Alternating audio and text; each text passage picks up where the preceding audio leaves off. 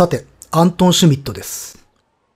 明らかに町のユダヤ人たちが殺されているという状況下で、彼の中に何が起こったか、そのきっかけを、その始まりを我々は知りたくなってしまう。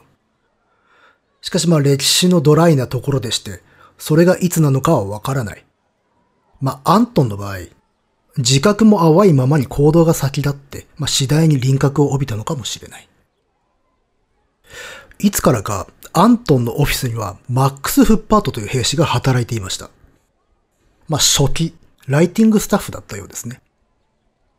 そしてまあ、紹介して5秒でひっくり返すんですが、実はこの男、マックス・フッパートではありません。本物のフッパートは戦死していました。この偽フッパートの本名は、マックス・サリンジャー。ポーランド出身のユダヤ人でした。二人がいつどのようにして出会ったのかはわかりません。しかしおそらくはサリンジャーが偶然アントンの人となりを見抜くか知るかして彼を頼ったのではないかと思われます。で、このサリンジャーという人、ドイツ語を巧みに話したんですね。そこでアントンは死んだ国防軍兵士の給与簿を入手してサリンジャーに軍服を与えたんですね。そして彼を自身のオフィスで働かせ始めたんです。つまりサリンジャーを死んだ兵士の身分に偽装させたんですね。驚くべき大胆さですね。まあ、なんと言いますか。目の前に困っている者がいれば放ってはおけぬ。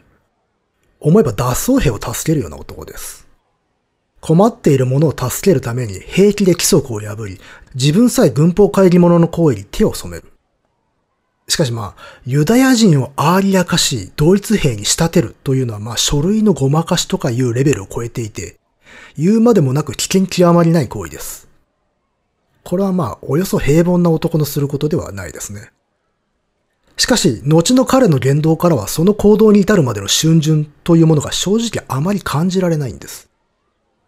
ここから彼はビルナのユダヤ人たちを助け始めるんですね。もちろん、明確に可能な限り救出しようと心に決めたというより、まあ、頼まれたり、眼前に転がり込んできた者たちを庇護していたのが講じたのだと思われます。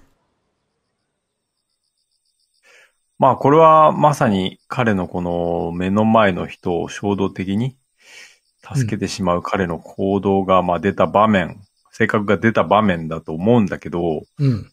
まあ前もこれ聞いたかもしれないけど、シンプルに顔でバレないのこれ。うん、わかんないんでしょうね。末端の兵卒の顔を識別するようなことはないんでしょうね。うん。そうか。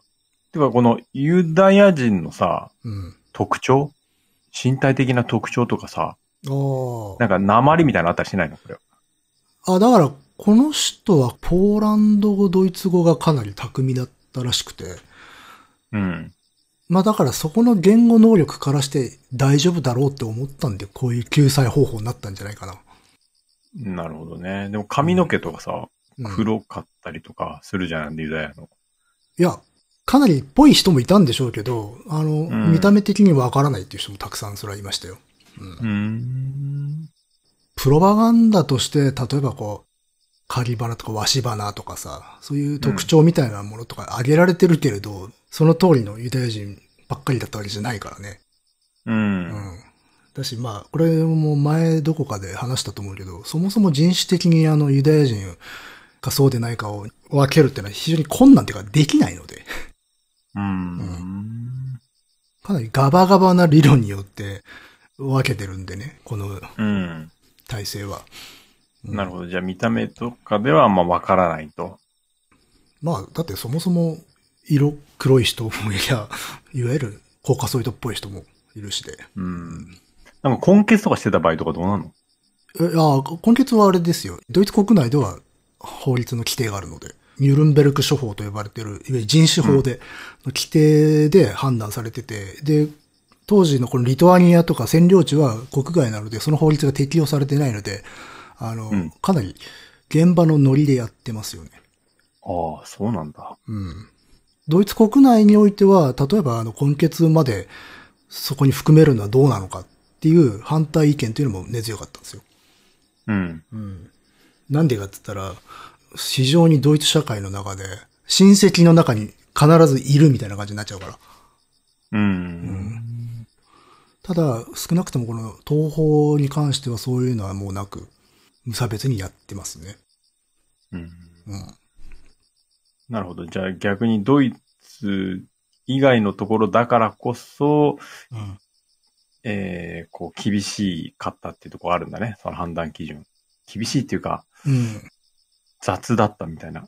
うん、雑だったっていう感じかな。うん。なるほどね。だからほら、バビアールの時もさ、ユダヤ人らしからぬ人が助かっているっていうことありましたから。名前がね、あの結婚して性がちょっとユダヤらしからぬ性になっているとかで、助かった人の話を紹介したけど、ううんんそういうこともあったので。なるほどね。まあ逆に言えば、その書類とかさえ何とかしてしまえばうん。大丈夫。見た目ではバレないから大丈夫ってことだったのかな？うん。ああとね、男の人の場合だと、割礼でバレるってことありましたね。ああ、なるほど。うんそうか。ユダヤ教だと、割礼があるってこと？そうそうそう。だから割礼チェックってのは、男性の場合はされることがあって、それでバレるってことありましたね。はあ、はあ、でね、それこそユダヤ教徒ではない人もいるので、あ、そうなの？もうユダヤ人イコールなんかユダヤ教徒となんか 思ってしまう。本来はそうなの。ユダヤ教徒がユダヤ人なんだけど、例えばそのユダヤ教徒、あの伝統的にユダヤ教徒の家に生まれていても、あのキリスト教に改宗してる人もうん。いますからね。うんうんあ、そうなんだ。でも、それでもダメだっていうのがいわゆる人種理論なんですよ。うん不思議な世界なんですよ。ユダヤ人というものは何なのかっていう、結構根幹に関わるところで、本来はユダヤ教徒なんですよ。けどそれを無理やり人種であるって規定しようとしたことから起こってる話なので、まあ非常に無理があるうん。ということですね。うん。少なくともドイツ国内では法律は存在する。うん。まあ、このマックス・サリンジャーがでもなぜバレなかったのかっていうのは確かにこれは本当不思議で。うん。まあ、この離散兵集合所っていう場所の性質もあるのかもしれないね。うん。その前線から離れてしまったいろいろな部隊の兵士たちが集まってる場所だから、この司令部で把握されてない兵士っていうのは結構いたのかもね。うん。っていう感じだと思いますよ。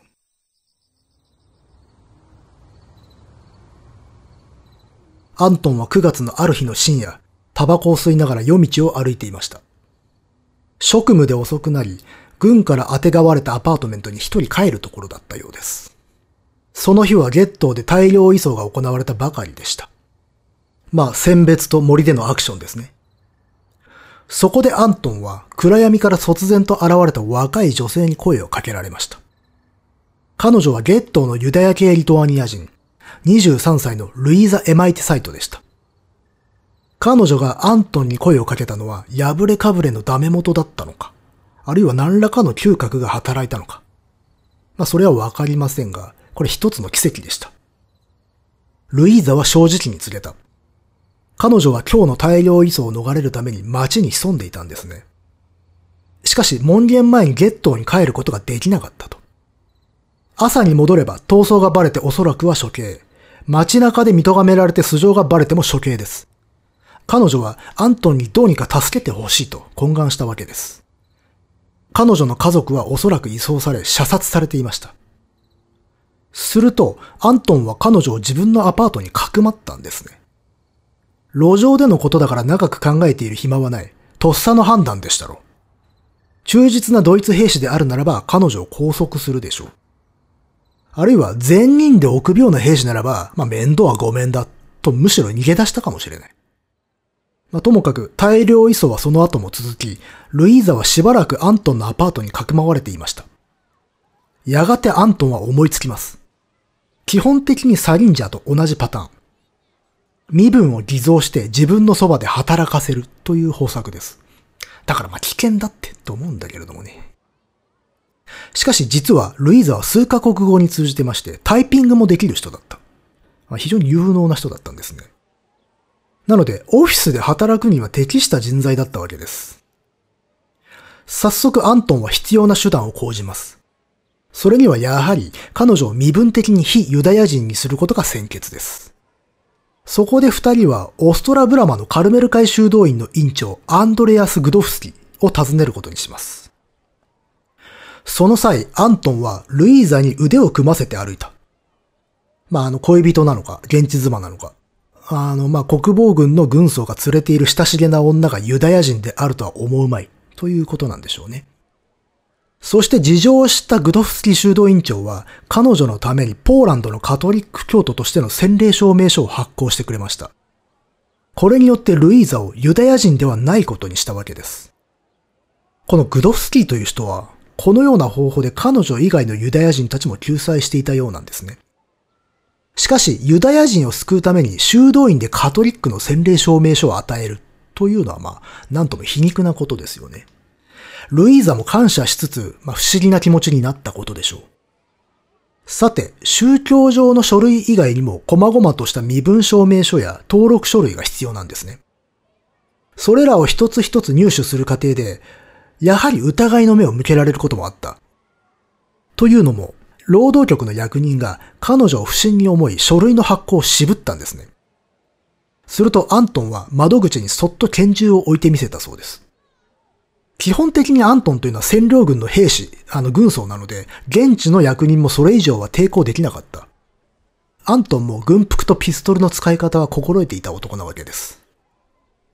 かくしてルイーザは彼のオフィスのタイピストとしてこの地獄の街で生き延びることができました。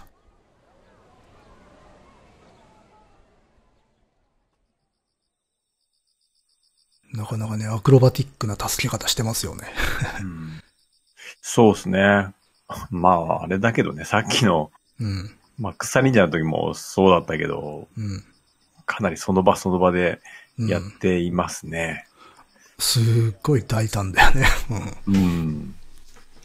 一個気になったんですけど、あの、この修道院の立場ってうん、どんなもんなんですか、なんか政治とかそういうところからこう、一歩引いてるような印象があって、あの、ー思い出したのがあの、映画のさ、サウンドオブミュージックうん。確かこう、最初の方はこう、修道院関係にはなかなか容易に手が出せないようなこう、印象があったんだよね。うん。確かかくまってなかったっけ？修道院とかに。そう、あ、そうだっけ？あれも。いや、俺もね、最後見たのがし小学校とかだからちょっとわかんないんだけど、でも修道院出てきたと思うんだよね。まあ、普通よりも保護しやすい場所ではあったんじゃないかな。うん。現に、今回、あの、詳しくあんまり触れてないんだけど、あの、ここで出てくるアンドレアス・グドフスキっていう人は、他にもユダヤ人を助けてるらしいんですよ。うーん。あの、だから、アントンの元に来るユダヤ人は、このグドフスキ経由で来てる人ってのがいるんですよ。ああ、そうかそうか。じゃあ、うんアントンがグドフスキーを知って、うん。で、グドフスキー経由でもアントンを知るみたいな感じになってるのかな？うん。なので、まあ、ここら辺にある種の救済ラインみたいなものがあったのかもしれないね。で、うんグドフスキー以外にも、その、やっぱし、教会関係で、あの、ユダヤ人の救済活動をしていた人ってのはいます。この町で。うん。う。うんん。人道上のね、理由だと思うんですよ。まあ、宗教的には違うわけなんだけれども。うん。そうですね。うん。いや、それにしてもすごい大胆な。いや、大胆ですね、これは。うん。で、やっぱし、マックス・サリンジャーと共通してるのは、彼女も、まあ、非常に言語が巧みだったので、いけたっていう。うん。うん。いや、そこは身を助けますね。そうですね。で、やっぱし、まあ、全体的な雰囲気として、やっぱりちょっとユダヤ人に見えないっていうところもあったんでしょうね。うん。いやいやいや、でもすごいですよ。これいきなりね、夜の街角で声かけられて、ここまでやるかっていう。いやー、これは厳しいですね。無理です。うん。うん。また彼女のね、心境としてもすごい勇気だったと思うんですよ。ドイツ兵に声かけたんですからね。うん。うん。いや、もう本当だよね。うん。まあ奇跡と言っていいんじゃないですか、この出会いは。まあ、逆に言えばこれで殺されてしまった人もいるかもしれないですよね。そうですね。うん。これで逃げてきて、うん。声を、決死の思いで声かけたけれども、やはりダメでというパターンもあるでしょうね。たくさん。あーもうさっきね、語りましたけど、あの、自分がこの立場だったら逃げちゃうかもしれないなと思って、逆に、兵士が。ああ、うん。あ僕もそのパターンだと思いますね。自分だったらね。まずね、直接つ捕まえたりどうこうするっていうことと、あと助ける。天秤かけた結果、どっちも無理。見なかった音にするってっていうことでいう。人が多分多いんじゃないかなって気がするな、ガッチガチの SS とかでない限りは。うんうん。ところで、アントンのオフィスは3階建ての地味なビルディングだったそうですが、どういった場所であったか、写真など見たことがないので想像するほかはありません。アントンが職務中にオフィスを見渡すことがあるとしたら、何を思ったでしょう？アーリア化された偽国防軍兵士サリンジャー、カトリック化されたルイーザ、彼らがタイプライターを操り、殺戮者の味方のための書類を作成しているという風景。しかしアントンの職場にはサリンジャーやルイーザとは違い、身分を偽っていないユダヤ人たちもいました。アントンは離散兵士の集合所の他に、あの、縫製とか室内装飾の工場の監督も任されていたらしくて、そこにもいわゆる労働ユダヤ人たちが働いていたんですね。今は労働証明書によってのみ延命を許されている細い細い糸に捕まっている人々です。労働する能力がないとみなされれば即森に送られることになる。アントンは自分の管轄の作業場を見渡すことがあったでしょうか、まあ、ちょっとね、妄想をたくましくさせてみたいと思います。そこには150人のユダヤ人が働いていました。なかなかの人数を刺激している。自分の店でもこんな人数は使ったことがないでしょう。あの、従業員確か3人ぐらいでしたので。しかし、この作業場で本当に必要な人数は50人程度だったと言われている。アントン・シュミット軍曹は、必要人員の3倍の人間を雇用し、見せかけの労働をさせていたというんですね。気づけば、彼は目の前にいる一人二人を助けるという段階を通り越していました。その始まりのタイミングを資料は残してくれていないようです。まあ、残念ながら。これまでの活動でわかる通り、彼は自分にできることは手段を選ばず実行している。あまり注目されない部署であることも有利に働いた。まあ、いろいろなことがバレなかったと。で、彼は書類をいじり、数字をごまかしていたはずです。それどころか、彼は自分の労働者が移送対象となりかけたとき、放置されている刑務所まで赴いてその身柄を取り戻すということさえやっていたようなんですね。はじめは受動的であったかもしれないが、彼は自分の力と立場を利用してことを動かそうとしているんですよ。彼はユダヤ人を保護すると同時に脱走兵や処罰されかねない兵士をも救っています。つまり何人であっても救うべき者がいれば救う。そのために規則、軍規を破ることもためらわない。忠誠を誓うべき組織はここにはない。元来政治的な理念だとか哲学といったものは希薄な男だった。ただ目の前の人間を救うという人間性ゆえであったとするならば、それはまあ、行き当たりばったりの行動であったことでしょう。もちろん信仰心もそれなりに重要だったと思います。彼の手紙には神の意志という言葉も出てきます。ただそれはやはり彼の人間性に直接結びつくような素朴な信仰形態であったかもしれません。いや、もう不安ですよ、ここは。この先が。うん。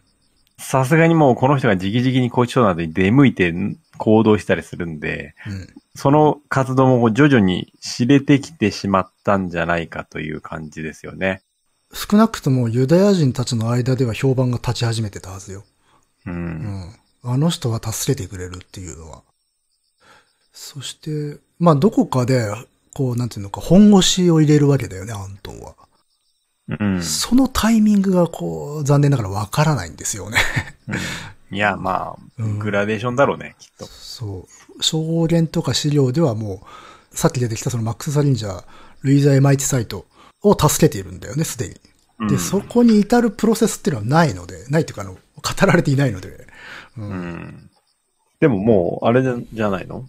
全部受動なんじゃないの？来るから助けるっていう感じで。うん、この人は多分初期は多分そうだったんだよね。うん。うん、まあでも、そこで動けるっていう人がケウなんですけどね。まあそうですね。うん。まあまあまあ、でも、彼もだからちょっと踏み出してしまったわけですよね。うん。うん。もう戻れないですね。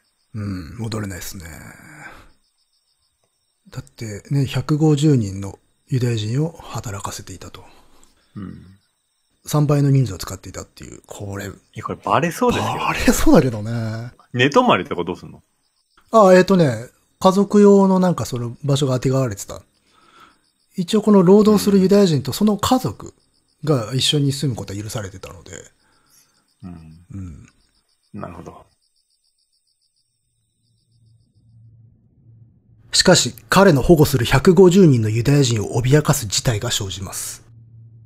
1941年10月、ドイツの民政当局はさらにユダヤ人の数を減らすべく、彼らの命をつなぐ労働証明書の再発行を決定します。それはこれまでの証明書を無効とし、より少ない数の新たな証明書を発行するというものです。新たな証明書はその色からゲルブシャイで、黄色の証明書と呼ばれます。この黄色の証明書を与えられた者は、配偶者と未成年の子供二人までが削減の対象から外されました。得られなかった者は殺害されるわけです。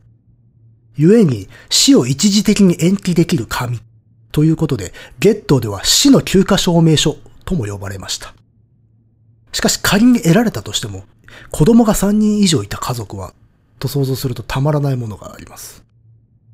実際、もらえなかった者たちが証明書を求めて嘆願を繰り返すという痛ましい光景が広がったようです。無論アントンのユダヤ人たちもそうだった。アントンは可能な限り証明書を集めようとしたはずですが、割り当ては15通。つまり家族を含めても60人の延命しか許されなかった。そして残り80人がその証明を受けられなくなったんですね。これらの人々は当然、ポナリーの森で殺害されることになります。彼らはアントンに懇願しました。助けてくれと。しかし、いかなアントンとて証明書を自由に発行する権限というのはない。するとユダヤ人たちは自分たちをここから安全地帯へ逃がしてほしいと願うんですね。アントンのセクションでは彼の権限で使える国防軍のトラックが2台あった。これを使ってこの時期ビルナより比較的安全と思えたお隣ベラルーシの町リダへ送るという計画が持ち上がるんですね。無論アントンにも躊躇はあったはずです。これまでも書類をごまかす、一人二人の身元を偽装するとエスカレートしてはいるが、数十人規模の逃亡を幇助するということはさらにリスクの高い行為です。物理的な移動なので発覚の可能性も高い。この時の彼自身の言葉はやはり残されていないのだけれど、しかしおそらくはあまり迷わなかったのではないか。そんな時間は残されてはいないし、ルイーザの時もそうだったけれども、5分前まで思いもよらなかった事態に陥っても、彼はいつも眼前の人間を助ける方を選択している。1941年10月、ここにアントン・シュミットによるユダヤ人移送作戦が始まった。ということで冒頭のシーンに戻りましたよ。しかし残念ながら、この時80名全員を運べたかは分かっていません。彼はこの後もトラック移送ミッションを敢行したものとみられ、その総数は少ない証言では100人ほど、多いものでは300人から350人とされ、これもはっきりしていない。なお、トラック移送の他に鉄道列車での通過許可証を与えるというようなこともやっていたようで、アドリブのものを含めればかなりの数の脱出を手助けしていた可能性があります。とはいえ、アントンに助け出された者たちが皆ホロコーストを生き延びられたか、というとそれはかなり厳しいと言わざるを得ません。アントンはユダヤ人をこのビルナよりは比較的安全と判断した場所へ送っています。例えばリダであったり、グロドノであったり、ビアウィストクであったり。確かに都市や地域によって殺戮の程度の差はあった。また、ビアウィストクにはユダヤ人たちが労働させられている大きな工場もあって、そこで労働ユダヤ人となれれば延命できると考えたみたいなんですね。しかしそれは一時的なものでしかなかった。東方での41年から42年の殺戮の拡大を考えれば、基本的に東ヨーロッパの諸都市で安全地帯はなかったと言えます。現にアインザッツグルッペンは41年の年末までのわずか半年間に約50万人を殺害しています。しかしそれでもアントンに送り出された者は万に一つもない状況下でわずかのチャンスを得られた。現に少数ながら戦後まで生き残り、彼について貴重な証言をすることになる者もいたわけです。黄色の証明書。これは最悪ですね。死の休暇証明書っていう。はい。いや、まあ、野井君が言ったようにこれね、家族の子供の人数がね、多かった場合はな発行されなかった者たちの悲劇っていうのはまず目に浮かぶんだけど、その裏にやっぱし、いや、これ絶対あったでしょっていう。うん。3人以上いたとかね。うん。うん。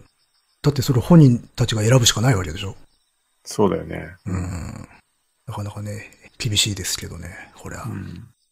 例えば距離的にはこれはどれぐらい運んだんですか？トラックで。ああ、えっ、とね、割とこれ国境が近いところで、うん。で、その、例えば、えっ、と、リダか。もう、あの、ベラルーシとリトアニアの国境の割と近いところなので、そんな長距離ではないが、まあでも一晩のドライブではあったんじゃないかな。う。うんん。で、こうなんか検問みたいなとことか、ああ、そう、そのために、ではいわゆる移送許可証は用意してあるんですよね。うん。バレた時のために。要はだから、これは正当な、あの、任務としてこのユダヤ人たちを運んでるんだっていうふうに見せかけるためにね。うんそれがなかったらちょっとさすがにやばいと思いますよ。うん。うん。これ何回かに分けてうん。ってことですよね。一度に多分、そんなにたくさん運べないから、うん、非常に小刻みで。トラックっていうのはどれぐらいのイメージなんですかね？あ、結構ちっちゃいやつだと思いますよ。そうですよね。うん。えっ、と、なんだっけな。車種ってのが特定されていいんじゃなかったかな。あ、そう。うん。あ、オペルブリッツだったかな。いやそんなに大きなものではないですよ。うん。なるほど。そんな証言者として最もよく知られているのがヘルマン・アドラーとその妻アニタ・ディストラーです。ヘルマン・アドラーは現在のスロバキア、当時はオーストリア・ハンガリー帝国の出身で、戦前はドイツで働くユダヤ人教師でした。ナチ政権成立後は国外に逃れ、チェコスロバキア、ポーランドを経てビルナに至りました。その逃亡中にウィーン出身のオペラ歌手であったアニタと出会い結婚しました。彼らもビルナでのアクションに巻き込まれそうなところ辛くも助かった。そうしてオストラブラマの修道院長アンドレアス・グドフスキーを通じてアントンを知り、彼に保護を求めたんですね。どうもアントンがルイザ・エマイティサイトを助けたことを知ったからのようです。アントンはやはり、というかまあ当然と言うべきか、負債を保護下に置き、彼の住宅にかくまうことにしました。そしてこの負債こそは、アントンの救済活動、言動、人となりを最も後世に伝えた人々です。逆に言えば彼らの証言くらいしか頼るものはなく、また個人間のやりとりで曖昧なところがあるのも事実です。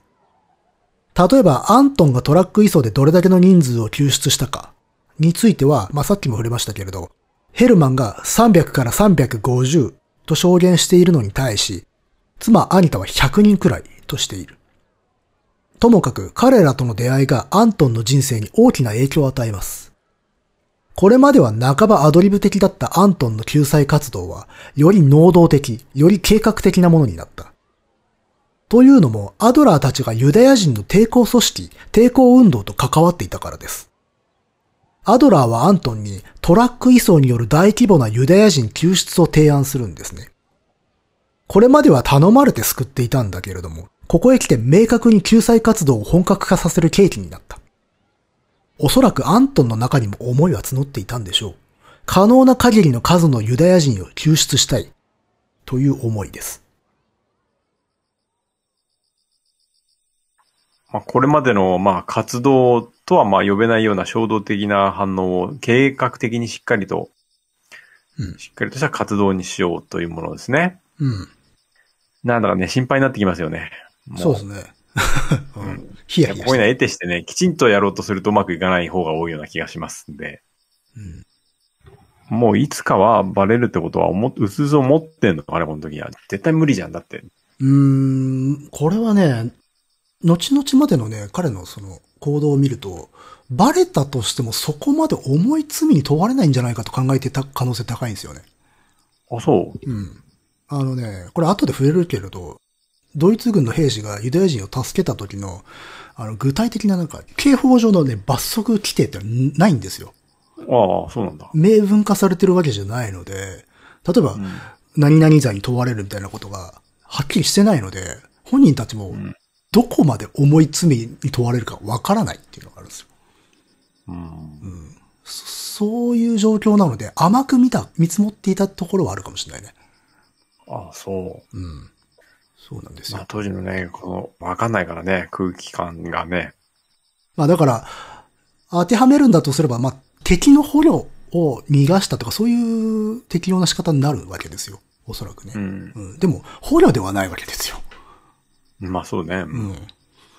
なので、アントンとしても実は捕まったらどれほどのリスクなのかっていうこと自体分かってなかったかもしれない。うん。うん。だからここまで無茶ができたのかもしれないね。うんあと、やっぱしそういうことを考えるよりまず動いちゃう人ではあるんだろうと思うんだよ。うん。うん。まあそうだろうね。うん。まあ、実際だってさ、あの、文書偽造とかやりまくってるわけですから、この人。うん。うん。だからそこのハードルは低いんですよ、多分。うん。うん。ハハードル低いというのか、うん。やっちゃう人なんだと思いますよ。うん。まあまあ、でもこのヘルマン、ヘルマン・アドラーによって、ちょっとこう、ギアが入るって感じですかね。うん。活動に。うん。その頃、ビルナの月頭内にはユダヤ人の抵抗組織ができつつありました。彼らはこの凄まじい殺戮を生き延びるための方策を考えます。それは組織的な脱走か武装闘争。しかし後者となれば武器の入手が必須であり、それは困難なことこの上ない。どうするべきか。そうした検討が密かに進められていた。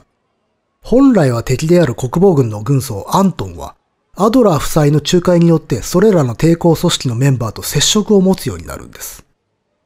彼らのためにアントンは部屋を提供し、そこではユダヤ人たちの秘密会合が開かれるようになった。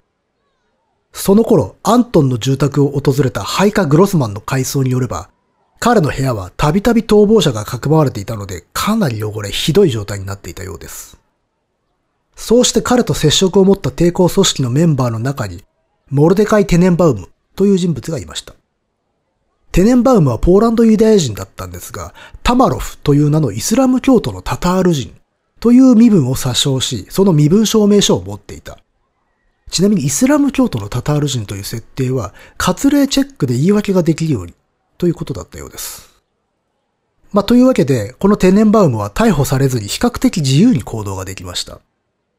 そしてテネンバウムはゲットのユダヤ人を救出し、抵抗運動を組織するという活動を展開していたんですが、アントンがそれに協力するようになるんです。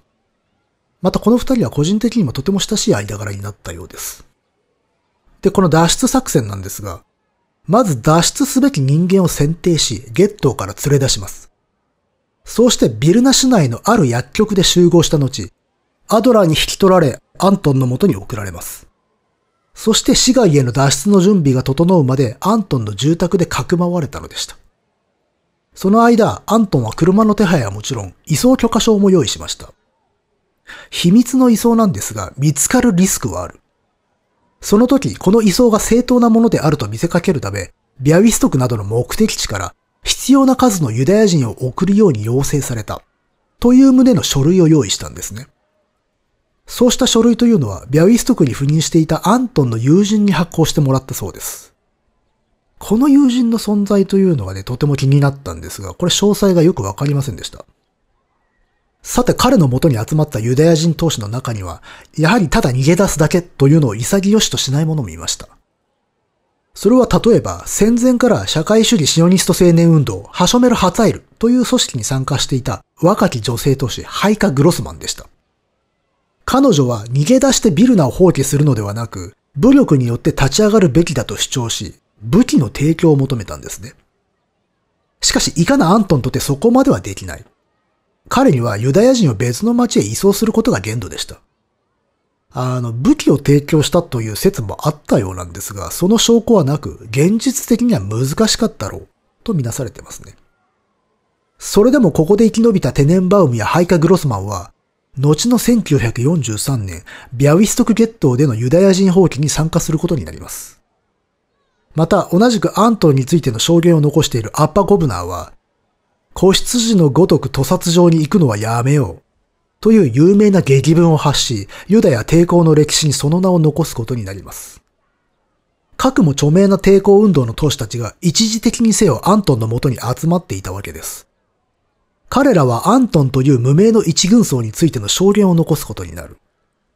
ただ、こうしたユダヤ人抵抗組織の指導者たちとの関わりによって、アントンの救済活動にいくらか伝説的な装飾が施され、まあ、課題に伝えられてしまったところはあるようです。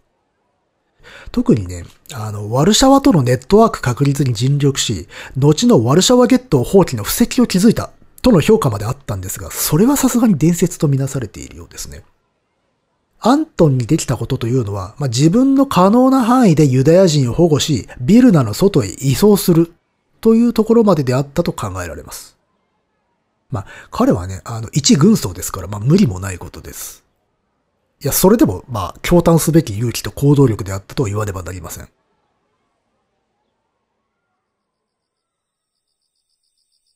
珍しいと思いますね、このユダヤ人の抵抗組織の話になるっていうのは。いやー、初めてだね。まあ、ここはやはり少し古代に伝わることも、まあ、あるんだなという感じがするのと。そうね。うん。うん、まあ、武器類の提供は難しかったんだろうけども、うん、アントのもとで繋がったこうユダヤ人コミュニティみたいなものがこうあっただろうし、うん、まあ、これがまあ、なんと勇気というのかなんというか、ね、活力を与えたっていうことはあるでしょうね。うん。まあ、希望はもたらしたはずで。うん。うん。まあ、絶望的な希望ですけれどもね。いやー、これほどまで過酷なね、抵抗運動ってなかなかないですよ。やっぱし、うん、まあ、もちろんその東ヨーロッパ各地でパルチザンっていうのは放棄するんだけれども、まあ、その中でも特にユダヤ人たちのパルチザンっていうのはまあ厳しい戦いをしてたと思いますよ。まずだって普通に生存することが難しいっていう状況からスタートなので。うん。うんで、まあその伝説的なところで言うと、例えばだからアントンがワルシャワまで行ってたとか、ワルシャワとのパイプを、あの、構築するのに非常に貢献したっていうふうに言われてたわけですよ。うん。で、今はまあさすがにそこまでのことはできなかっただろうと言われている。うん。これ何なのかっていうと、後にワルシャワゲット放棄っていうのが起きるわけですよ。はいはいはい。ワルシャワのゲットでそのユダヤ人たちが放棄したっていう、あの、戦場のピアニストっていう映画がありまして、そこで描かれてるんだけど、まあ、あれにつながる動きをしていたっていうふうに言われてたのね。うん。まあだから本当にその、屠殺場に赴く子羊なんていう言葉が出てきましたけど、そうではない者たちというのが、まあ、ごく少数いた。まあ、多くは若者ですけど。うん。アントンはもはや自身の命さえ危ぶまれる危険な水域に入っていました。彼がどこまで自覚的だったかはわからない。自然とそこに至ったように思える。ユダヤ人の命を助けるということに関してどれほど重い罪を課されるのか、はっきりと理解していなかった可能性もあります。あの、明文化された法律もなく、まあ、前例もこの時期はあまりなかったと思われるんで。いずれにせよ彼は引き返すつもりはなかった。テネンバウムたちですらアントンの向こう水な行動を暗示、警告したらしいんですが、彼はやめなかった。しかしリスクを軽視したのはアントンばかりではない。ユダヤ人たちも脇の甘いところがあった。例えばアントンの部屋で会合を開いていたメンバーが、まあ議論に白熱してか、不用意に大声を出すこともあった。いつ発覚してもおかしくない状況にあったんです。それでも彼のユダヤ人救出活動は細々と、しかし大胆に、しかも頻度を増して決行されていった。トラックの車窓からアントンはある意味通い慣れた道の風景を眺めながら何を思っていたでしょう。まあ、夜ならかすかな灯火を、朝ならその朝もやなり行幸を見たとして、何らか少しでも希望を持っていたのでしょうか。しかしそれが叶えられたとしても、すでにあまりに膨大な別の命の代償の上に繋がれた命なんですね。彼のトラックがリダ、グロドのビャウィストクといった諸都市を往復していた頃、ビルナのユダヤ人は凄まじいペースで殺害されていました。黄色の証明書による大幅な人員削減が実行された10月と11月の犠牲者数というのは、イエーガー報告に限っても以下のような数字になる。10月4日、1983人。10月16日、1146人。10月21日、2367人。10月25日、2578人。10月27日、1203人。10月30日、1533人。11月6日、1341人。11月19日、171人。11月25日、64人。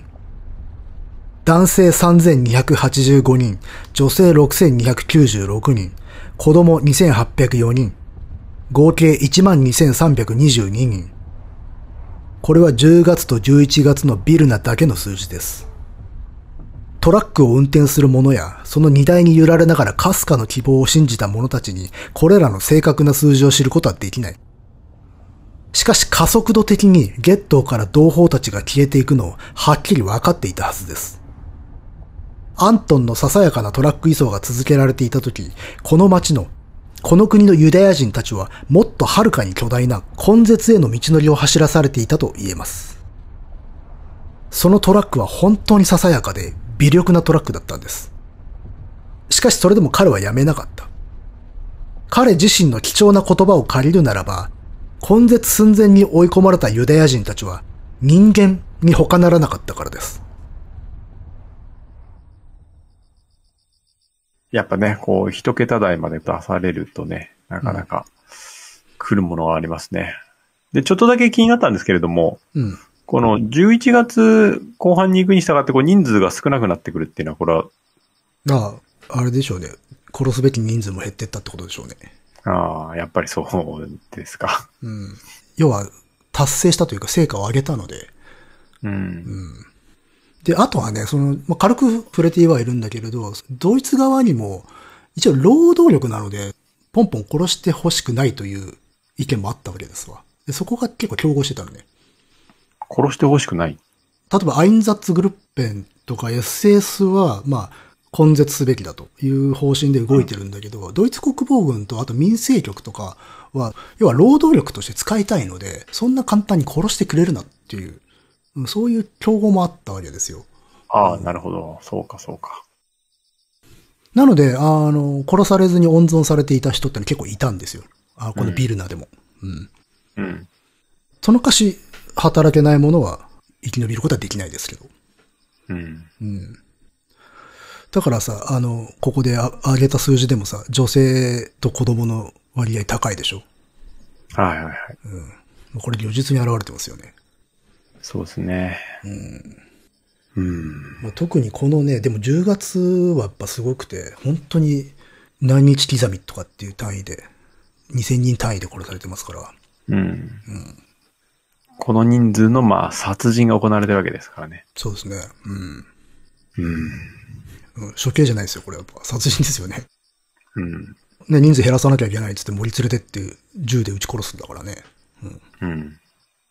ね、最近もニュースでこう、戦争状態だって言って亡くなった人の数とかがね、うん。飛び込んできますけれども、はるかに超える人数ですからね、これ。そうですね。1日とかで2000人とかだったりとかするわけで。うん。で、まあ、アントンがそのトラック輸送が本格化するのは、まあおそらくだから10月ぐらいなんだけど、それってやっぱしこの時期に重なってるわけで、うん。うん、その大量削減がまさにこうペースアップしてる中で彼がトラック輸送を割と本格化してるっていうところに、まあリアリティがあるわけですよね、やっぱ。うん。なるほどね。これはとんでもないことになってるんだっていう意識が彼の中であったわけでしょうしね。うん。まあね。まあだからこの10月ってのは結構大きかったんじゃないかな。うん。まあ、まさに今の時期って感じですね。うん。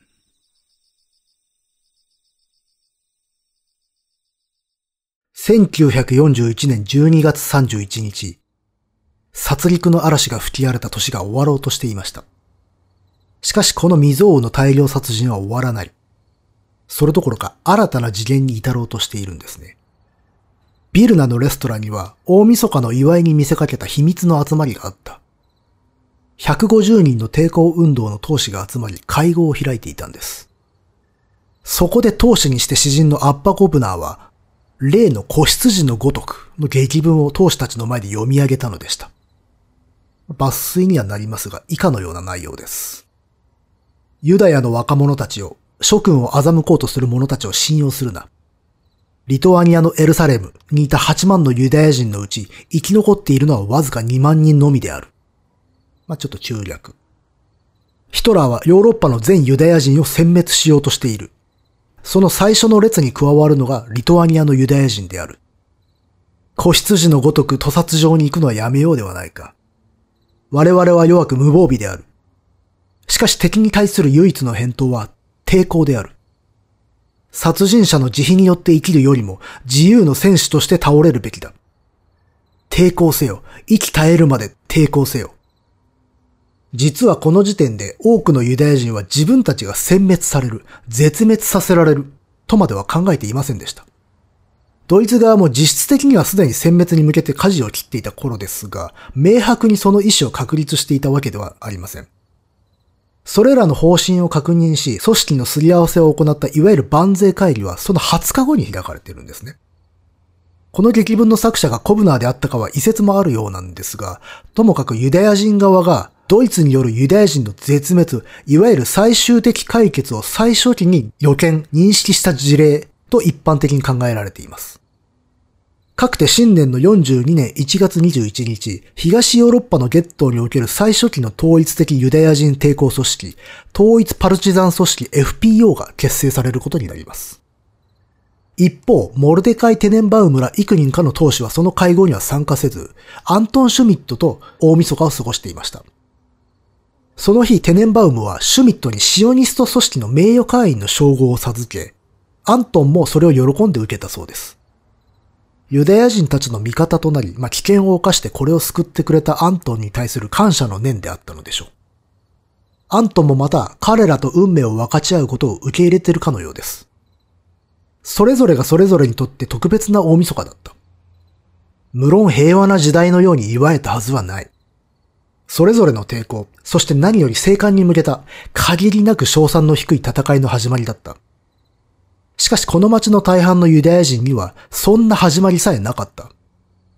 ほんのわずかの可能性すら与えられずに森の中の冷たい穴に埋められた。アントンの仲間たちの門出はすでに幾万もの同胞の亡骸から始まると言っても過言ではありません。のみならず、ここで立ち上がろうとする者たちの多くが生き延びることはできないかもしれない。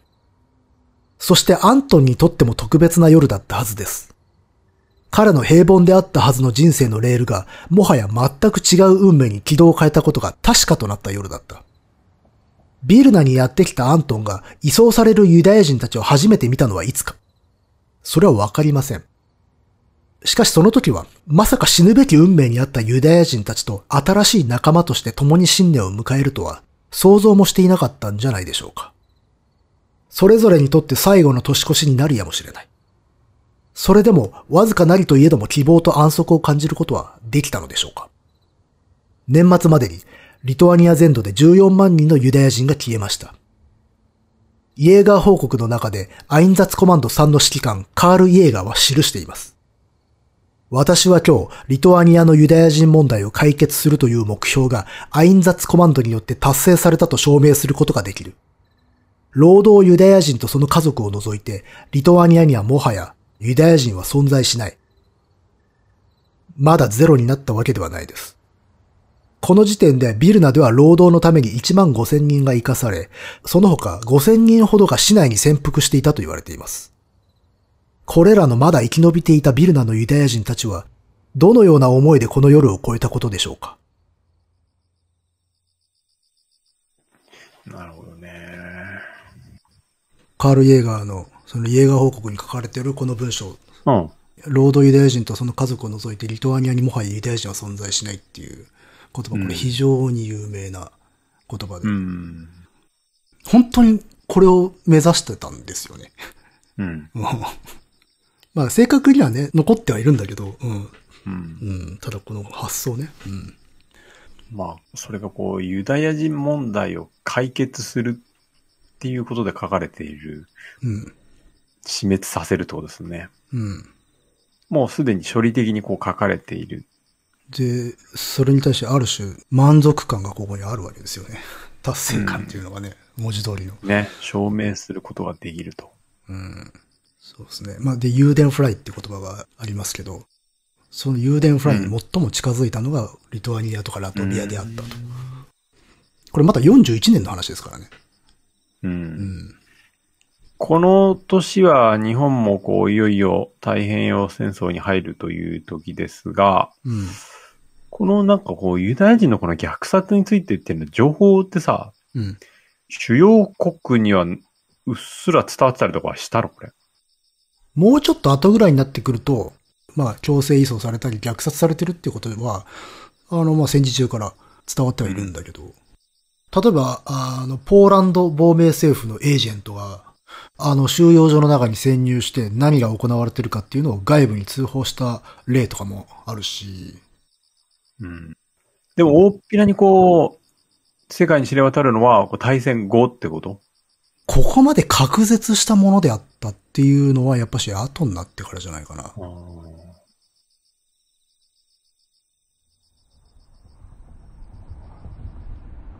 かくて1942年を迎えます。1月、アントンはやはりトラック移送を継続していました。アドラーやその他のユダヤ人たちはアントンを巻き込んだという思いを持ったかもしれない。しかし彼らとて手段を選んでいられなかった。それに彼らもアントンがここまで自身の危険を顧みない男とは予想しなかったのではないか。ヘルマン・アドラーは著作オストラ・ブラマの中でアントンとのこんなやりとりを書いている。詩人のプルプアなる人物に、あなたは不用意に自分の命を危険にさらしてはいませんか？と問われ、アントはこう答えたという。どうせ皆いつかは死ぬ。殺人者として死ぬか、救済者として死ぬか、どちらかを選べるんだとしたら、私は後者を選ぶよ。この会話が事実かはわかりません。というのも、アドラーのオストラブラマの原点までは読めなかったんですが、この会話の登場人物である詩人のプロパーというのはおそらく架空の人物なんですね。アドラーが架空の人物に固くして思い出を語ったということですかね。まあ、ちょっとこれ中身を知ってる人がいたら教えていただきたいもんでございますね。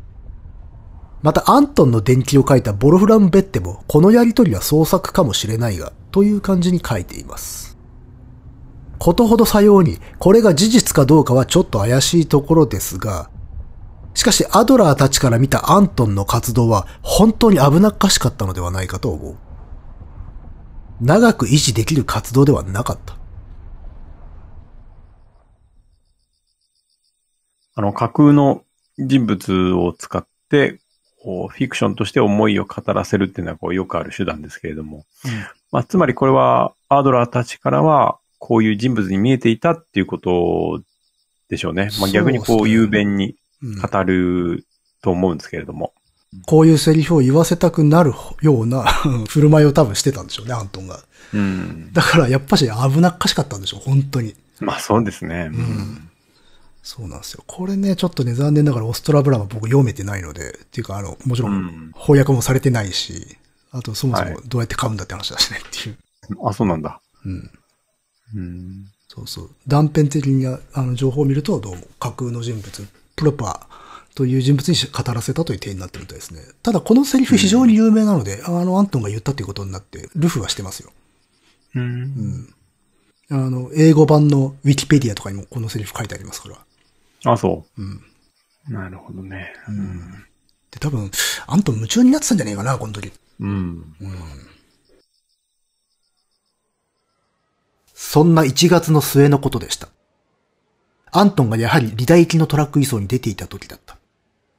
シュミットの住居にはアドラー夫妻がいたわけですが、そこへ偽の国防軍兵士フッパーとことマックス・サリンジャーが駆けつけました。そこで彼は告げます。アントン・シュミットが野戦憲兵に逮捕されたと。アントンからの定時連絡がなかったことで不穏な予感というのはあったようです。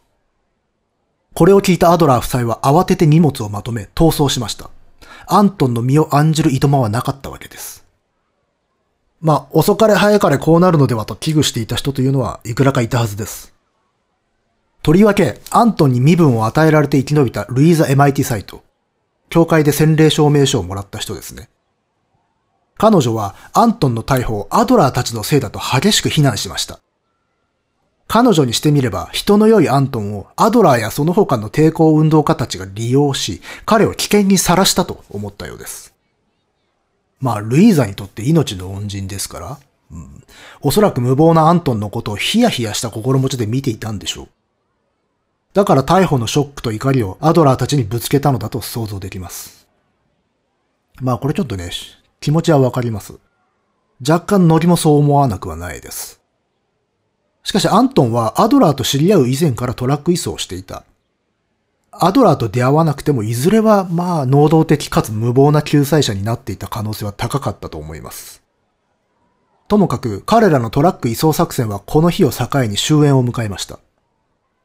で、なぜ彼が逮捕されたのかっていうことは諸説ありまして、これはっきりしていません。まず、ドイツ当局がリダのゲットーにビルナのユダヤ人がやけにたくさんいることに気づいたという説があります。まあ、つまりこれ、アントンが運んだユダヤ人たちですね。まあ、あるいは身近な人物からの密告。あるいは、アントン本人の不用意な発言から察知された。これ、あの、なんか酔っ払って口走ったみたいな話ですね。うん。などなど、これ、まあ、いろいろな説があるんですが、現状は不明というほかないようですね。これ、正式な記録が残っていないんで。さてまあ、とうとう捕まってしまったアントンですが、この時期、ユダヤ人全体をめぐる大きな出来事というのがあったので、ちょっとそれについて言及しておかねばならんのですが、彼が逮捕された同時期の1942年1月20日、ドイツ・ベルリン郊外のバンゼーにて、ある一つの会議が開かれていました。ユダヤ人の最終的解決についての方針というのを確認し、関係省庁の調整と連携を協議した、いわゆる万税会議です。高級的な絶滅収容所での生物学的な根絶へと向かう一つのメルクマールでした。つまり、郊外の谷であるとか森で行われていた手作業による銃殺からガスによる死の量産体制へとシフトするわけです。これね、もちろん完全に入れ替わったというわけではなく、まあ、これまでのような銃殺によるアクションも続けられるんですが、主要な手法というのがこちらになってくるわけです。そしてまた視点はビルナに戻り、その翌日である1942年の1月21日、先ほどもちらっと触れましたけれど、ビルナゲットにおいてユダヤ人による抵抗運動、統一パルチザン組織 FPO が結成されました。まあ、くしくもね、あらゆる者たちの運命が消した1月だったわけです。いつか来るだろうという。うん。この、ルイザ MIT サイトがアドラーたちをすごい非難したっていうくだり。うん。あれすごく気持ちよくわかるなと思って。いや、わかります。それもちょっと言おうかなと思ってたんだけど。うん。あの、記録とか電気とか見てるときにね、ちょっとアドラーたち、ちょっと思っちゃったね。まあね。ちょっと巻き込みすぎなんじゃないかなっていう。まあ、もちろん彼ら本当必死だから、もう手段は選んでられないんだけど、うん。まあ、ルイーザからすると本当に命の恩人なわけで、うん、生きながらえてほしいでしょうね。うん、そのまま何もしなければ、ね、お互い生きながらえることはできたわけです。そうね。うん。うん。もちろん、ルイーザにとっても他の同胞たちが助かることは望ましいとは思ってたとは思うんだけど、それによってアントンがね、どうにかなっちゃうっていうことも恐れていたわけだから。うん。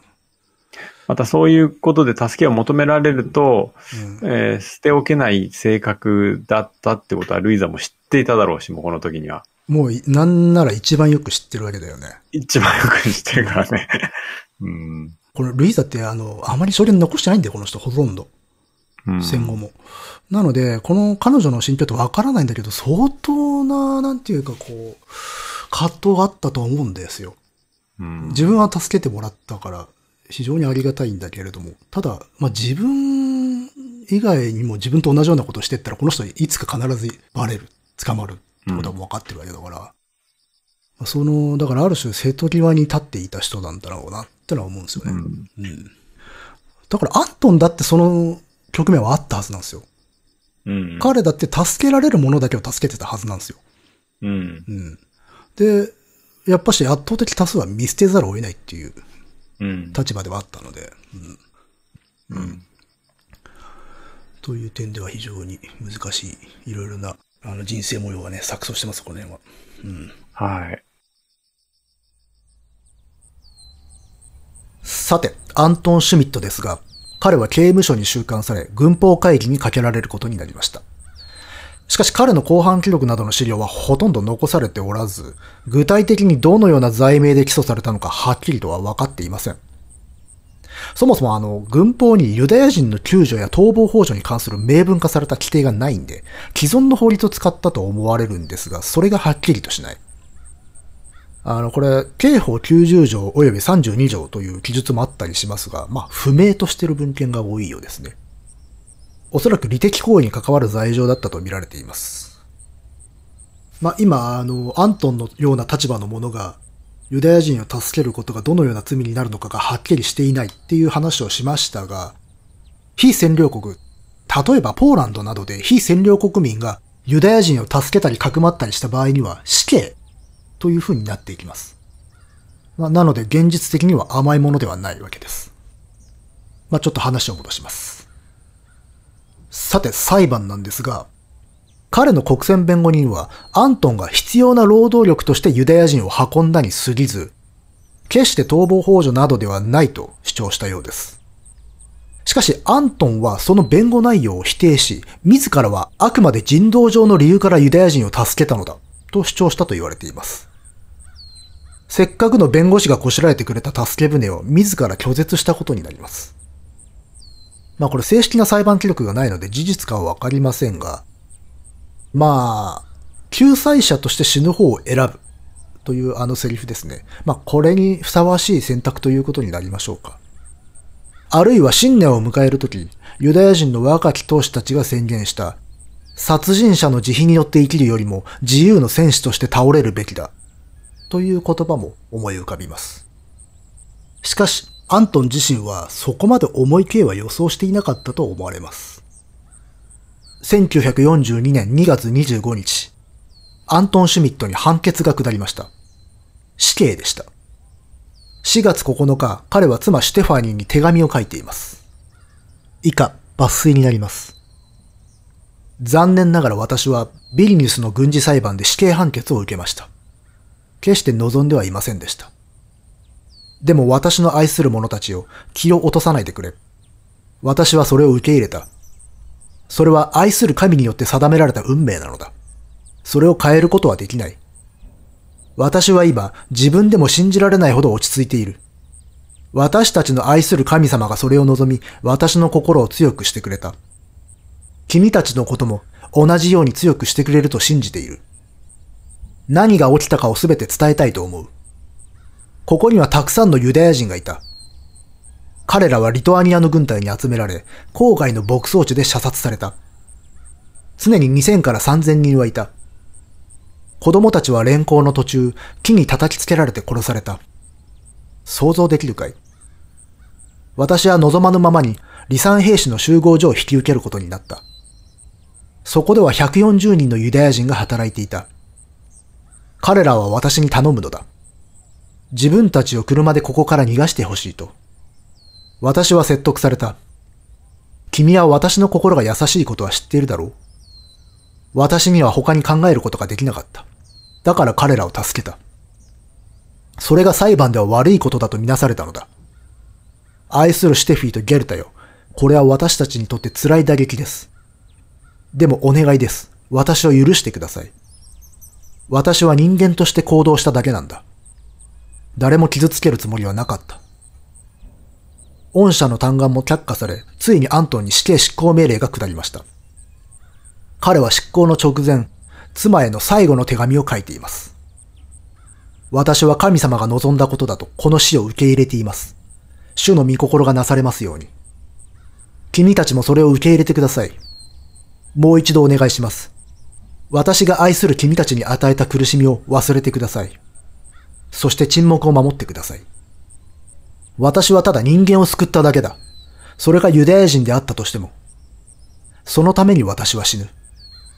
私は生きている間、常に他人のために全てのことをしてきた。他人のために自分の全てを犠牲にしてきた。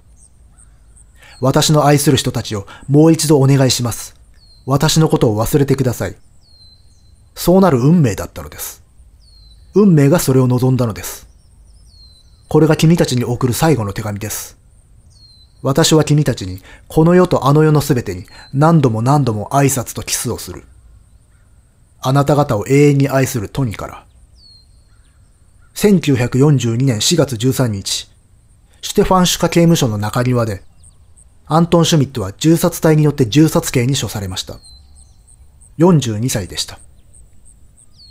彼の遺体はベリニスのアントコル、えっ、ー、とこれリトアニア語でアンタカルニス墓地というところに埋葬されたと言われている。しかし彼の墓そのものは正確な場所は未だ特定できていないそうです。さて、残った者たちのその後です。隠れ家を脱出したアドラー夫妻はワルシャワに向かい、そこでゲットーの抵抗運動を支援します。そしてその後はハンガリーのブダペストに逃れます。しかし、後に逮捕。ドイツのベルゲンベルゼン強制収容所に送られます。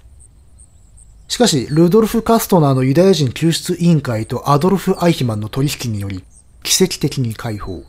スイスに逃れることができました。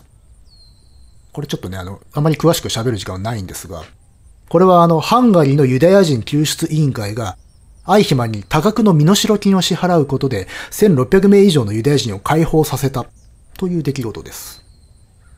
まあそのようなことがあり、その後、ホロコーストを生き延びたアドラーたちは、スイスのバーゼルに暮らしました。えー、あとは抵抗運動の若者たち。えー、モルデカイ・テネンバウムとハイカ・グロスマンは、ポーランドのビャウイストクに移りまして、43年のビャウイストク月頭放棄に参加します。テネンバウムはこの放棄が鎮圧された後もパルチザン活動を続けたんですが、同年に死亡。戦闘中に自決したとみられています。ハイカ・グロスマンも抵抗運動を続け、彼女の方はホロコーストと対戦を生き延びた。戦後はパレスチナに移住し、後にイスラエルの国会議員となった。そして1996年まで生きた。アッバ・コブナーは統一パルチザン組織 FPO の創設メンバーの一人として戦い続けた。1944年7月にソ連赤軍によってビルナが解放されると、ユダヤ人のパレスチナへの脱出を支援する運動というのを展開します。そしてナチドイツが敗北する1945年、ホロコーストで殺害された全てのユダヤ人の復讐を果たすべく、その名もナカム、復讐という組織を結成します。これは殺されたユダヤ人と同じだけのドイツ人を殺害しようとした恐るべき計画を持った組織です。大量の毒物を水道に流すというような計画でした。しかしその前にコブナーはイギリス当局に逮捕されまして、計画は実現しませんでした。代わりに彼の仲間がドイツ軍の捕虜を殺害するプラン B の決行を目論むんですが、こちらもいくらかを病院送りにしたものの死者は出なかった。まあこれ結果としてうまくいかなくてよかったと思います。戦後は第一次中東戦争の時にイスラエル国軍に加わり、文化担当の任に就いた。その後は詩人、作家として生き、1987年に死去。一つ軽く触れてるんだが、アッパコブナーが45年にナカムという組織を結成したというところは、ちょっとこれはね、これだけでも語れるようなすごい話ですけどね。あ、そうなの？うん。へえ。初耳ですね、ナカム。あ、えっとね、これはね、映画化はされてる。なんという映画？えっ、と、復讐者たちっていう映画になってますね。割と最近の映画っすよ。おユダヤ人と同じだけのドイツ人を殺害しようとしたっていうことですか？これはもう兵士とかじゃなくて一般人もってこと？そうそう。で、目には目をって言葉あるじゃないですか。はいはいはい。あの、それをもじって彼らが掲げた方針っていうのは国家には国家を。おー、なるほど。これは、まあ、幸いなことには、あの、未遂で終わってますよね。うん。うん、いや、それは幸いだったね。そうね。でも失ったものの大きさがね、計り知れないので、ちょっとこの人たちの気持ちってね、にはなれないけどね。まあね。うん。このエピソードさらっと触れちゃったけど、実は結構すごい話でしたっていう。あ、なるほど。うんさて、話の舞台となったビルナゲットーについても触れておきます。ビルナゲットは1942年から43年まで大きなアクションもなく比較的平穏に維持された。まあもちろんこれピークと比べればというだけですが。しかし43年9月にゲットは解体。残ったユダヤ人も働ける者はエストニアの強制労働収容所、働けない者はポーランドなどの絶滅収容所やポナリーの森に送られたようです。役割を終えたポナリーの森ではその後、遺体を再処理することによって証拠隠滅が図られました。こうした証拠隠滅、再処理に関しては、まあ、バビアール界でのアクツィオン1005、1005作戦のあたりの話を聞いてもらえればと思います。そうして1944年7月、ビルナ、元井ベリニュスはソ連赤軍によって解放されます。ベリニュスだけで少なくとも8万、リトアニア全土では一つの推計で19万6千人が殺害されたと言われています。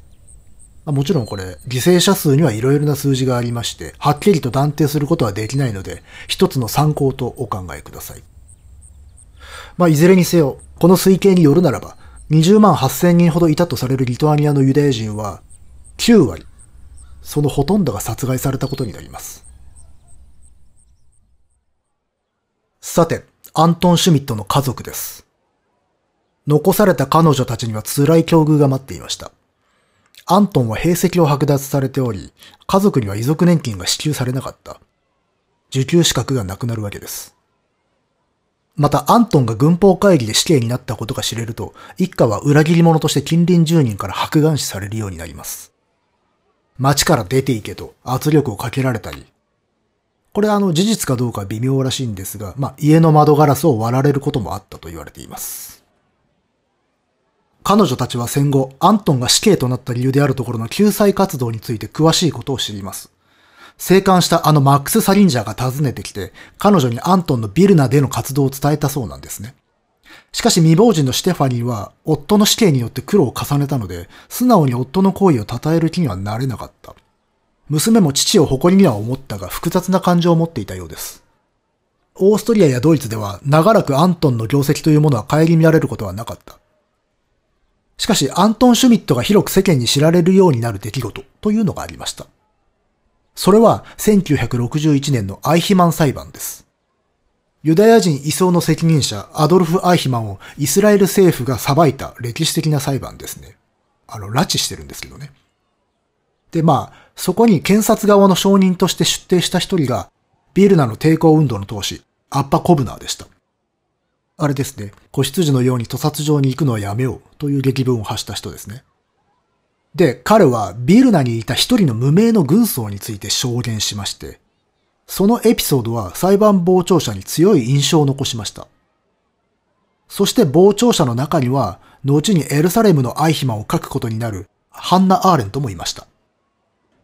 そうした彼のことを知る者たちの証言が伝えられたのか、あの、やがてイスラエルでは1964年、諸国民の中の正義の人に認定されます。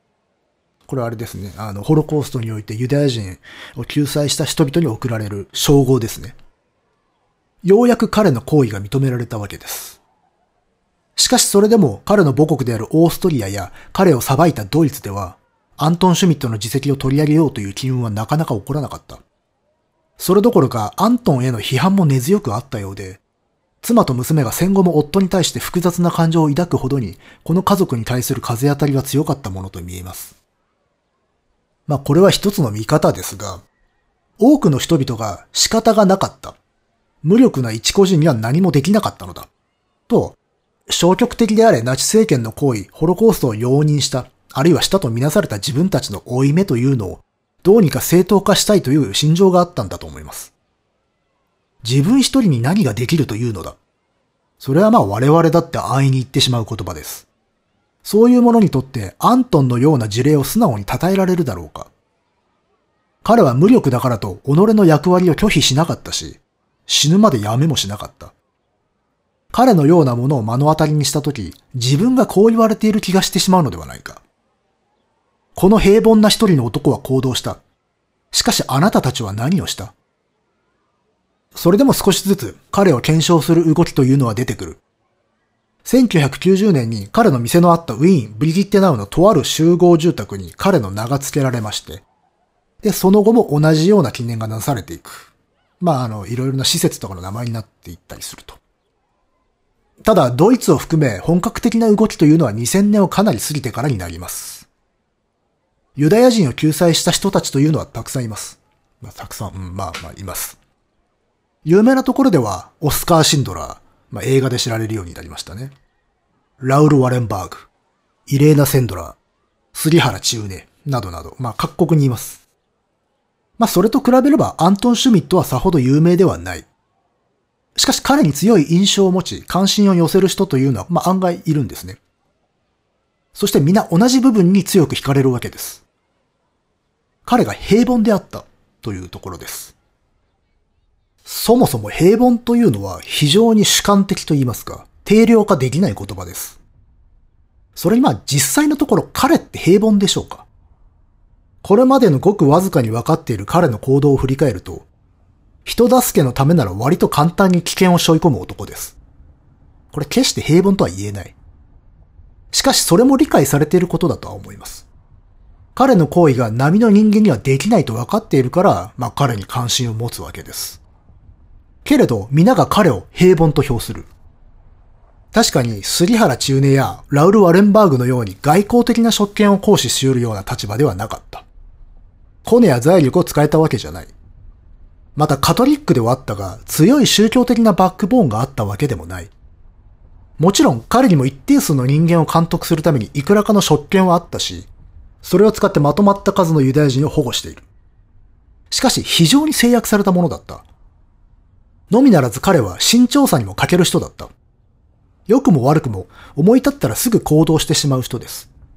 だから発覚も早かったんでしょう。が、そこに多くの人は胸を打たれてしまうところがある。まあちょっとそれは罪深い感覚だとは思いますがね。まあ、そういったところに彼の平凡さ。それは取りも直さず人間性に由来する行為の純度の高さというものを見てしまうんではないかと思います。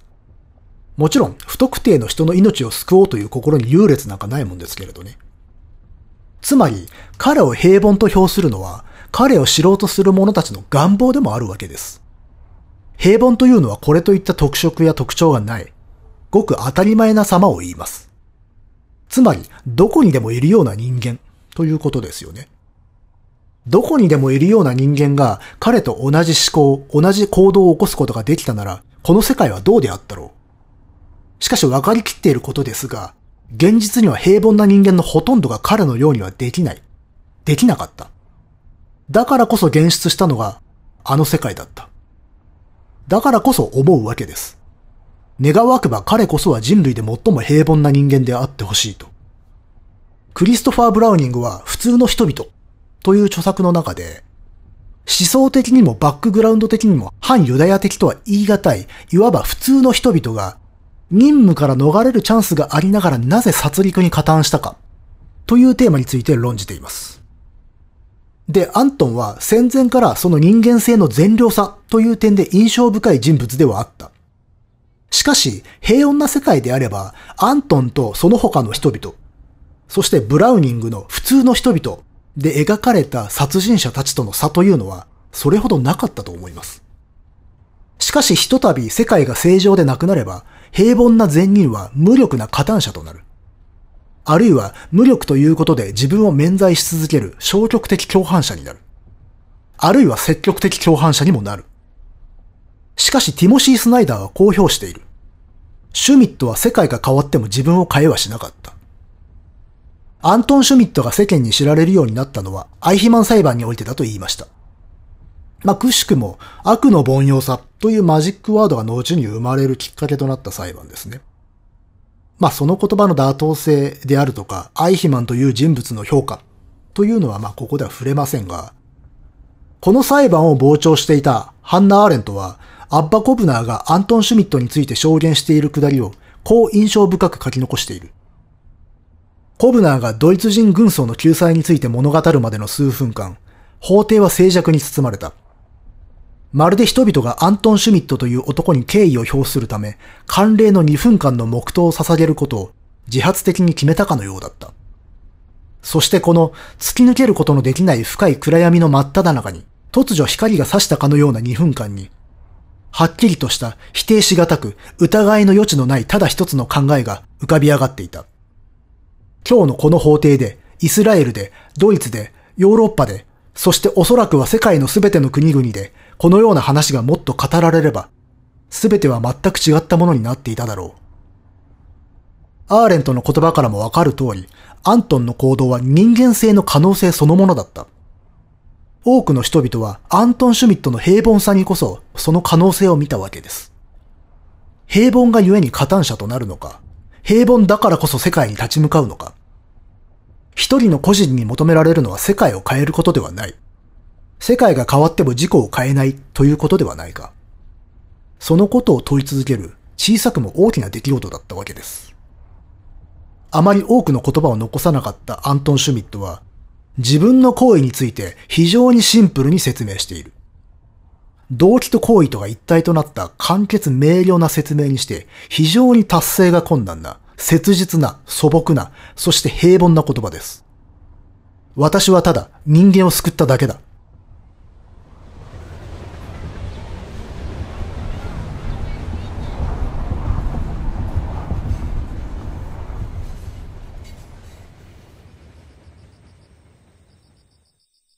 まあ、彼をこう平凡だとしておくことで、可能性を残したいっていうところがあるのかなと思って。そういうことですよ。うん。だからさ、救済者ってのはともするとちょっと特殊な人なのではないかっていうふうに思われるわけですよ。はい。うん。そういう力を持っていたであるとか、あるいは何らかの啓示うん。まあ、例えばまあ人道的なもの、価値であるとか宗教上の何か啓示なんかがあって、うん要は強い何かによって導かれるようにして救済に向かうのではないかっていうイメージを持たれがちなんだけれども、うん。彼にはそういうものはないんですよ。うん。で、実は人間性はそこにこそ希望があるというか、だから啓示を待ってちゃいけないんだっていう話なわけで。うん。そうそうそう。誰しも、あの、成人になる瞬間みたいなのを待っちゃいけないんですよ。はいそう、そうですね。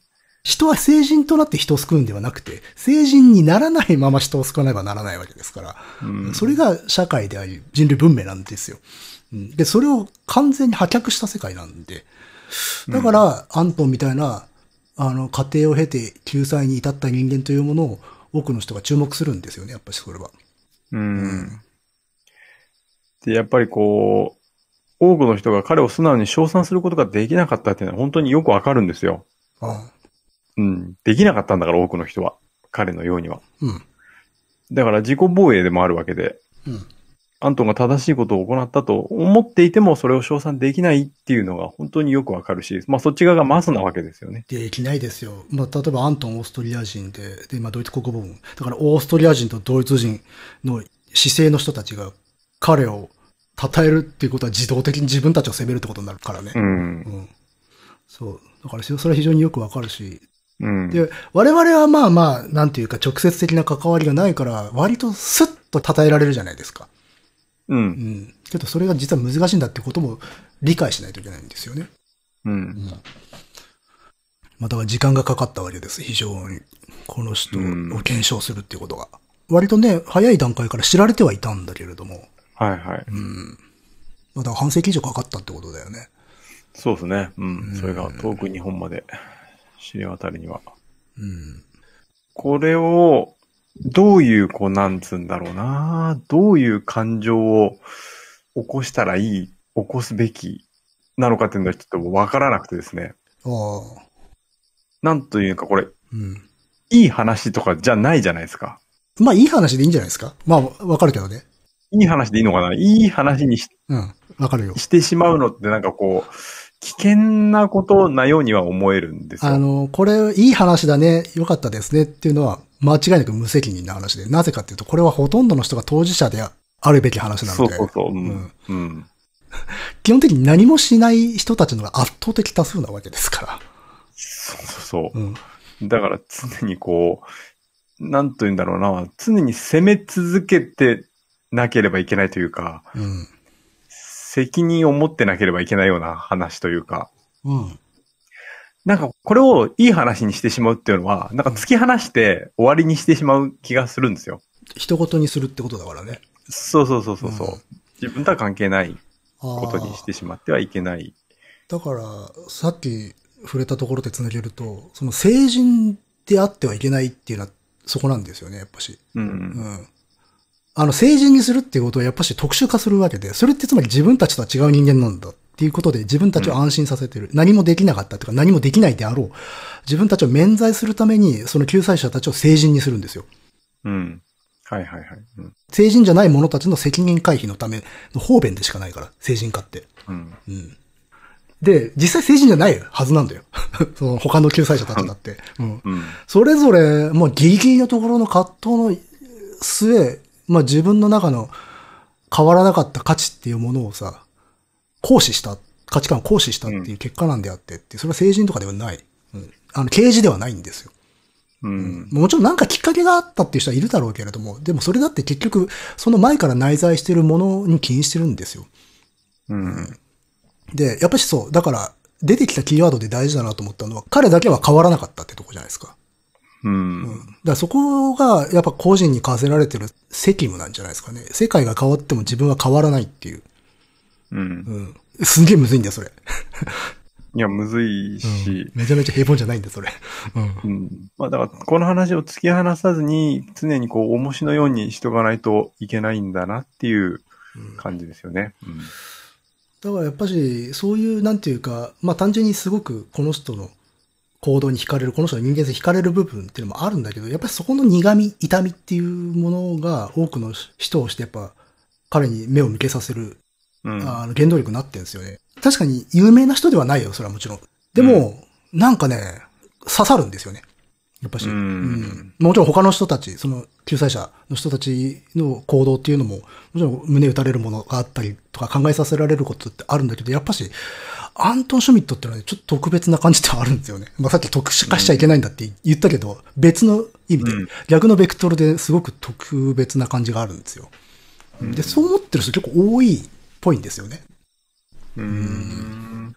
そうそうそう。で、まあ共通してるのはやっぱそこの部分かもしれないね。その平凡だっていうのをみんなが言いたがるっていうところね。うん、まあそれはある種の特殊化ではあるんだけど、そこに希望を見たい、見出したいっていう素朴な精神の表れなんだと思うんだよな。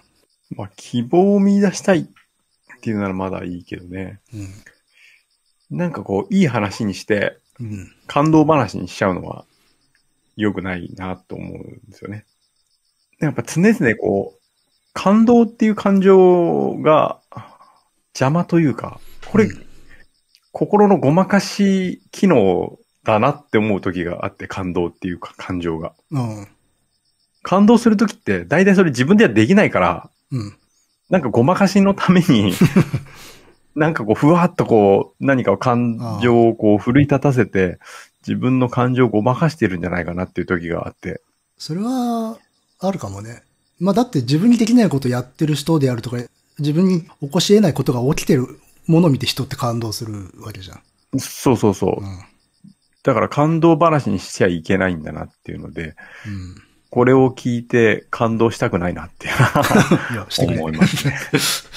いやいやいや。まあだから、なんだろう。区別できりゃいいわけですよ。感動はししながらも、そこから先何を考えるかっていうのはもうちょっと、うんまあシリアス、ねシビアにうんで、そこはね、私は両立できると思ってるんですよ。ああ、そう。うん。そうそうそう。俺、そのね、感動っていう感情が出た時にね、なんかこう、ごまかされてる気がするというか、うん。また自分の感情を騙してるなって思っちゃう時があって、うん。これね、危険な感情だと思ってるんですよ、僕は。難しいよね、そうするとね。っていうか、だからそもそも、前も話したけど、このジャンルっていうか、このホロコーストっていうのは、感情の置きどころってのは本当にないんだよ。うん。な、ないですね。うんだから分からない。でもそれをね、徹底しすぎてしまうと、無感度になるんですよね、逆にね。ん？無感度になるんですよね、逆にね。それを徹底しすぎると。そうなった時また別の意味で、まあいろいろ怪しくなってくるってとこがあって。まあ、それは そうなんだけどね。うんだから、こう、心の動きは、うん、動かさないとはまた違うんですよ。うん。どう動いてるかを注目したいんですよね。うん自分の心が。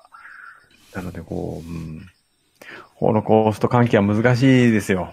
難しいですよ。うん。うん。まあそういう点ではなんかこの人っていうのは、なんかある種試金石というか、そういう点でもね、重たい人なんですよね。うん。まあ、そうだね。これ歴史と今いる僕たちを繋いでくれるような感じはしますね。うん。で、まあほとんどの人間がアントにはなれないんですよね。うんう。ん、私も多分なれないんですよ。うん。でも、なれないって諦めた者たちが作った世界なんですよ、これ。はい。まあだからまあ、その、ハンナ・アーレントの言葉うん。今日のこの法廷でイスラエルで、ドイツで、ヨーロッパ全土で、そしておそらくは世界の全ての国々でこのような話がもっと語られれば全て全く違ったものになっていただろうっていうことはまあそうなんですよね。うん、まあそうですね。うん。で、こういう言葉に対して、いや、そんなこと現実的には無理でしょっていう、まあ要はニヒリズムみたいなものが出てくるんだけど、うんニヒリズムってただの対価ですからね。はい。あの、綺麗事じゃダメなんだって言い続けた時に人は何もしなくなる。うん。うん。そしてこういう世界ができていくっていうことだからね。うん。うん。そうですね。ニヒリズムと批判精神は違いますね。違いますね。でもそこって非常にあの、膨大が曖昧なところがあって、例えばだから非常に批判精神に富んでいた人が気づいたらただのニヒリストになってるってことでよく ある。ああ。結局じゃああなたはじゃあ何もしないのねっていうことになっちゃう。うん。そうですね。そうはなりたくないですね。まあ最近の言葉だったら霊障派みたいなね。ああ、うん。まあそれだったら何も言わずに何もしない人と別に変わらないよねっていう、うん。いうことにはなるんですよね。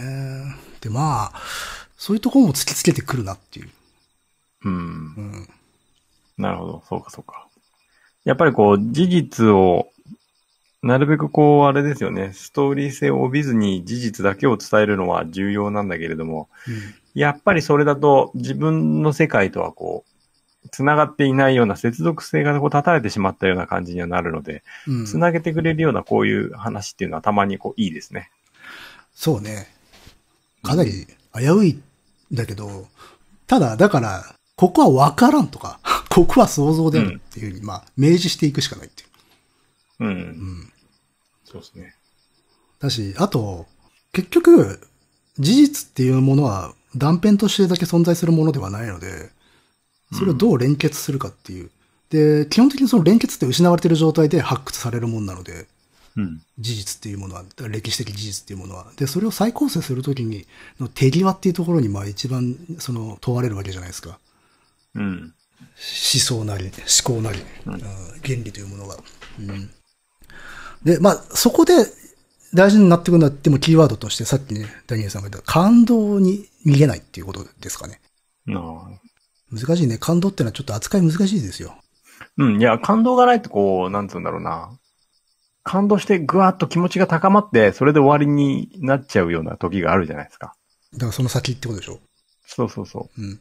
その先がね、こう、しっかりとあってっていうのがあればいいんですよ。うん。だからこう、でも感動ってさ、気持ちが高揚して、なんか、そこがこう、結論みたいな感じになっちゃうじゃないですか、たまに。うん。だからそれはだからもう、あれでしょ。エンタメとしての感動でしょ。うん。うん。例えば、ホックニーとかの絵を見て感動するのは、うん。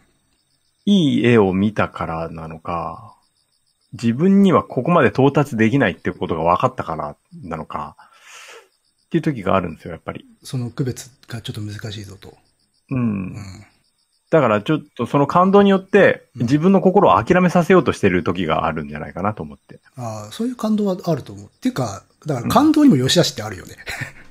あ、そうそうそう。感動によし悪しがあるので、なんかもうここにはお前は到達できないんだってことに気づいて、こう挫折をごまかすために心を高揚させてるような時があるなと思う。いや、だからそれはやっぱし、悪いとは言わないが、あまりポジティブではないというか、建設的ではない感動もあるわけですよね、やっぱし。うん感動は何でもいいか悪いかっていう話じゃなく、感動の中にいろいろあるから、うん、その中で非常に精度の高い感動を育てるにはどうしたらいいのかっていうところは確かにある。うん。そうですね。そう、精度の高い感動が欲しいですね。そう、それは大事だと思いますよ。う。うんん。いや、歴史なんかまさにそれを育てるにはいい 材料ですよ。うんだって、うん。どっちにも行くから。やばい方にも行っちゃうし。うん。うん。ねもうなんか、ファンタジーみたいなことになっちゃう人もいますから、うん。ファンタジー日本みたいなことになっちゃったりもするしますあから。うん。はい。あれはだからその悪い感動だけを摂取しようとしてって、ああなってるわけで。ううんん。。まあ、言ってしまうと中毒ですよ。自家中毒。はい。うん。うん。なので、やっぱり難しいなとは思いますね。この手のお話は。なるほど。相変わらず。バビアールと比べてどうでした？バビアールと。まあ、バビアールの方が、最終的にやっぱきついけどね。あれはきついかったよ。あっちは、あの、もう希望ないです。で、こっちは、まあ、希希望がそう望というか、うん、は、一応ある。世界っていうかね。うん。希望を見出す術もあったんだっていう、うん。うん。そうですねいや、。でもやっぱり想像がつかないですね。もともとはセットでやろうとしてた話ですからね、これ。ああ。うん。いや、分けてよかったと思います。うん。これはなんかこう関連書籍とか？あ、えっ、ー、とね、メインはね、ヴォルフラム・ヴェッテという、まあ、向こうの科学者さんが書いた、うん。 Feldwebel アントン・シュミット。まあ、そのままですね。アントン・シュミット軍曹。副題が、 Ein Held der Humanität かな？人間性の英雄みたいな感じかな。うん。が、あの、メインの参考で、あとは、えーっと、これはあの、スイスのね、ルツェルン州の自治体が、えーホロコスト記念日の時に発行した出版物の中に、やはりベッテが、あの、シュミットについて記事を書いているので、それも参考にしてますね。えーっと、Mention mit the Bill q u a g a g e 9、第9。ちょっと発音はマジで勘弁してください。あとはね、あの、日本語で読めるものとしては、やっぱりあの、ボルフラン・ベッテが変者を務めている、軍服を着た救済者たち。これはあの、国防軍のユダヤ人救済者について、まあ、いろいろな研究者たちが書いているっていう本で、まあ、それをあの、ベッテがまとめたというものなんだけれども、これでもアントン・シュミットっていうのが取り上げられている。うん。で、これもまあ参考にはしていますが、ただ、あの、これはあの、ベッテではない人が書いていまして、情報が古いのが、ボルフラン・ベッテが書いた伝記とはちょっと内容がね、食い違ってるところがあるんですよ。ほうほう。で、多分、そのさっき挙げた、ボルフラン・ベッテ本人が書いた伝記の方がおそらく、最新の研究、知見に基づいてんじゃないかなと思われますね。うん。うん。ちなみに軍服を着た救済者たちは、えっ、と、白水社から出てます。まあ、おなじみですね。うん。あとは、えっ、と、これ平山礼二さんっていう、これドイツ文学者の人ですね。が書いた、えーユダヤ人を救ったドイツ人、静かな英雄たちというのもありますね。で、この中にもアントン・シュミットについて触れてるんだけど、あの、それもボルフラン・ベッテが書いた伝記を元にしてるので、基本的にまあやっぱメインはもうベッテですね。